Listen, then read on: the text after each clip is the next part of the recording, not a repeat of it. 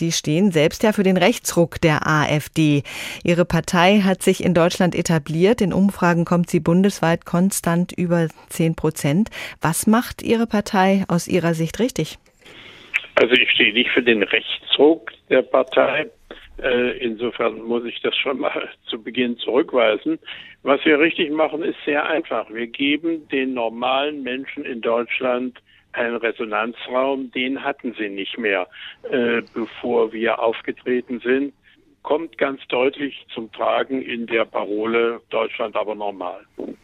Wenn Sie nicht für den Rechtsruck der AfD stehen, wo würden Sie sich denn einordnen und äh, beäugen Sie die rechtsextremistischen Bestrebungen da sehr kritisch? Äh, ich weiß nicht, was die rechtsextremistischen Bestrebungen sind, außer dass der Bundesverfassungsschutz uns das gern andichtet. Aber ähm, das ähm, können Sie von mir nicht verlangen, dass ich das für eine richtige Analyse halte. Äh, wir verordnen uns ganz klar im demokratischen äh, Spektrum als konservativ-liberale Partei. Sehen Sie in Ihrer Partei da gar keinen Bedarf, ähm, darüber zu sprechen, was vielleicht eine rote Linie überschreitet, was zu weit nach rechts rückt? Es gibt immer ähm, Ausrutscher. Ich selber habe auch schon einen begangen oder zwei. Äh, insofern, das äh, ist völlig richtig, dass man darüber sprechen muss. Aber ich sehe keinen Rechtsruck in der Partei. Ich sehe keinen Rechtsruck in der Veränderung der Programmatik. Ich sehe keinen Rechtsruck bei den politischen Zielen. Dass es immer mal äh, Äußerungen gibt, die besser nicht getan worden wären, da haben Sie recht. Was wäre bei Ihnen eine Äußerung, die Sie besser nicht getan haben? Ja, das kennen Sie ja, die berühmte Geschichte, die äh, natürlich nicht so gemeint war mit dem Vogelschiss. Mhm. Die würden Sie heute so nicht so, mehr sagen. Äh, das war ein Fehler, das habe ich aber sofort eingeräumt. Es bezog sich auf einen kurzen zeitlichen Abstand, niemals auf die Verbrechen der Nazis.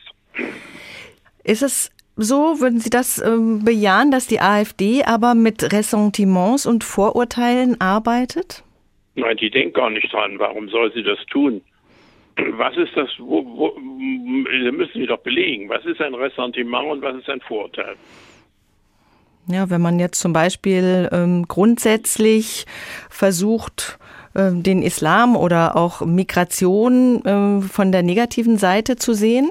Äh, wir haben immer ganz deutlich gesagt, äh, dass wir ähm, eine Zuwanderung aus äh, uns fremden, nicht-europäischen Kulturen für eine Gesellschaft für problematisch halten. Und nun müssen Sie doch zugeben, dass ähm, diese Problematik deutlich ist, wenn ich mir gerade die Verbrechen letzter in Illerkirchberg und wo auch immer anschauen. Genau davor haben wir gewarnt. Das hat ja nun nichts mit rechtsradikal zu tun. Vor allem in Ostdeutschland ist die AfD sehr erfolgreich. Hier liegt sie fast überall bei über 20 Prozent. Entwickelt sich die AfD zu einer ostdeutschen Partei?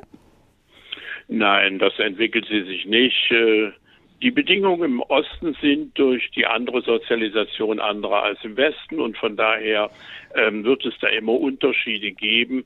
Aber äh, die gibt es ja auch bei anderen Parteien. Ähm, in Norddeutschland ist die CDU längst nicht so erfolgreich wie in Süddeutschland.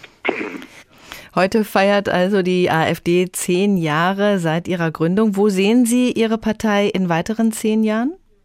Ach, wissen Sie, ich bin kein Prophet, das weiß ich nicht. Das habe ich noch nie beantwortet. Die Frage es wird einem oft gestellt, aber ähm, äh, das muss man sehen, denn die Parteien entwickeln sich anhand der gesellschaftlichen Herausforderungen. Als wir begonnen haben, war die Eurokrise und die Griechenlandrettung das Problem. Danach war es äh, die Merkelsche Flüchtlingspolitik. Ähm, jetzt ist die, der gefährdete Frieden in Europa das Problem. Ähm, ich kann die Herausforderungen äh, nicht in der Zukunft schon vorwegnehmen und von daher kann ich auch nicht wissen, wie die Partei sich und wohin entwickelt. Was wünschen Sie sich? Sie kommen ja von der CDU. Würden Sie eine Koalition mit der CDU begrüßen? Ich äh, bin überhaupt jetzt nicht für Koalitionsüberlegungen offen, aber wenn es überhaupt äh, in langfristiger Zukunft eine solche Überlegung gibt, dann ist natürlich die CDU uns näher als die SPD, aber das würden die alle Beteiligten ja auch so sehen. Keine Überraschung. Alexander Gauland sieht keinen Rechtsruck in seiner Partei, nur Äußerungen, die man besser nicht getan hätte.